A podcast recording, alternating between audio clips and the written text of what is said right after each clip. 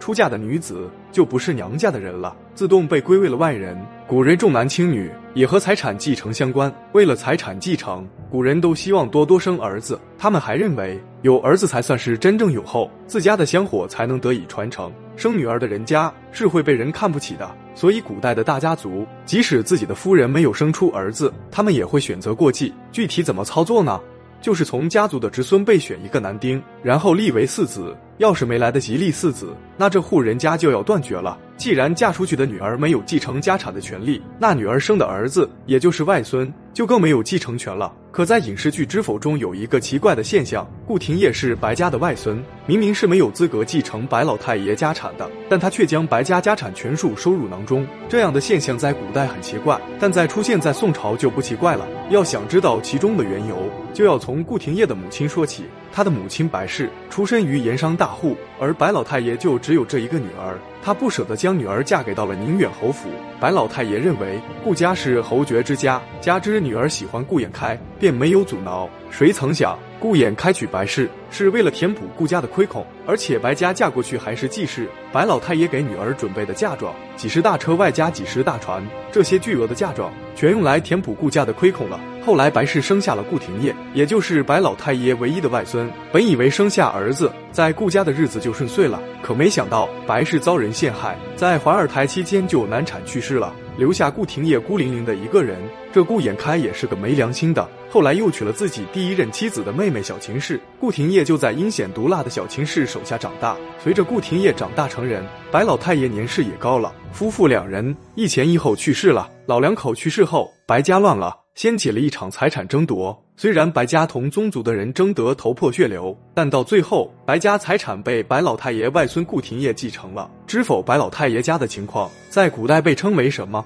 在古代被称为户爵，就是白家没有男子继承家产，此后这一户就失去了纳税主体。在经济发达的宋朝，对财产继承挺重视的，所以财产继承方面的保护会更加细致。在宋朝，一个家庭中要是没有儿子，也不称为户爵，因为他们还有其他的办法继承财产。这第一种办法。就是上面提到的过继，要是没有儿子，那就找一个血缘关系近的侄子作为嗣子过继。当老两口去世后，就由过继的嗣子继承财产。宋朝规定，嗣子的人选必须是继承人的小辈，而且还要是同宗同姓的，外姓的嗣子是不被承认的。还有一种办法，被称为命继子继承，这是保障无男嗣的家庭又没有立嗣的，在夫妇死后，家族中的长老。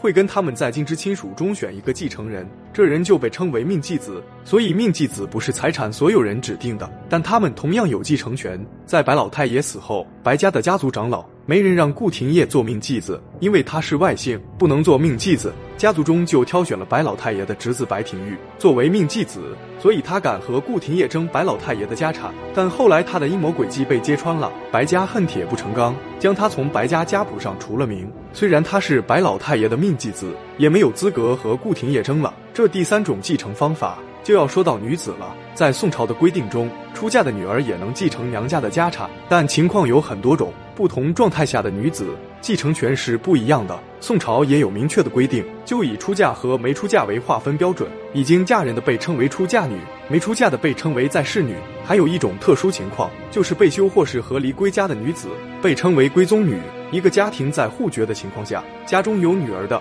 要是在没有立嗣子的情况下，未出嫁的在世女能够继承家中财产的四分之三。要是家中立了嗣子，也就是在世女和嗣子都在的情况下，那在世女只能继承家中财产的一半。只要立了嗣子，那她和亲生儿子是一样的待遇。要是家中没有嗣子，有指定命继子的话，那未出嫁的在世女是能继承家中四分之三财产的。这样看来，命继子的待遇是没有嗣子好。如果是被休或是和离回家的归宗女，而家中仅有归宗女，那他们的待遇和在世女继承家产的情况是一样的。要是一个家庭既有在世女又有归宗女，那归宗女只能继承三分之一的财产，而在世女可以继承三分之二。在宋朝，出嫁女和归宗女继承娘家财产的份额为啥不一样？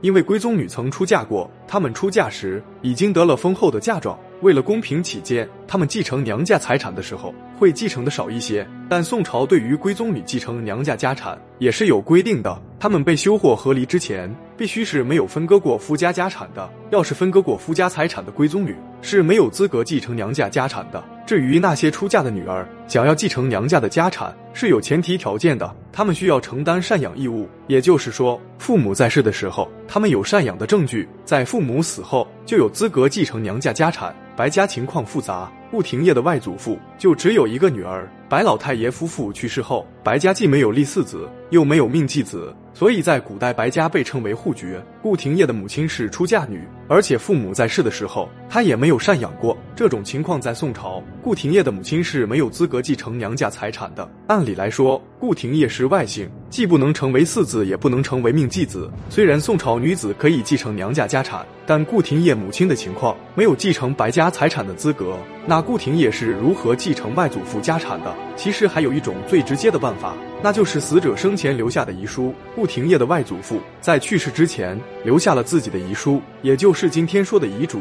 这东西有很大的作用，不管是在现代还是古代，要是死者在生前没有留下遗书，那他留下的财产就会由法律分配；要是有遗书的话，那财产的继承和分配就要按照死者遗书上的意愿来。顾廷烨能继承外祖的家产，就是因为有遗书。顾廷烨是白老太爷唯一的外孙，他也非常的重视。要是放在今天，白老太爷的万贯家财肯定得由顾廷烨继承，但在古代情况就复杂了。要是一个家庭互绝了，白家的家产就得由白家家族的人来继承。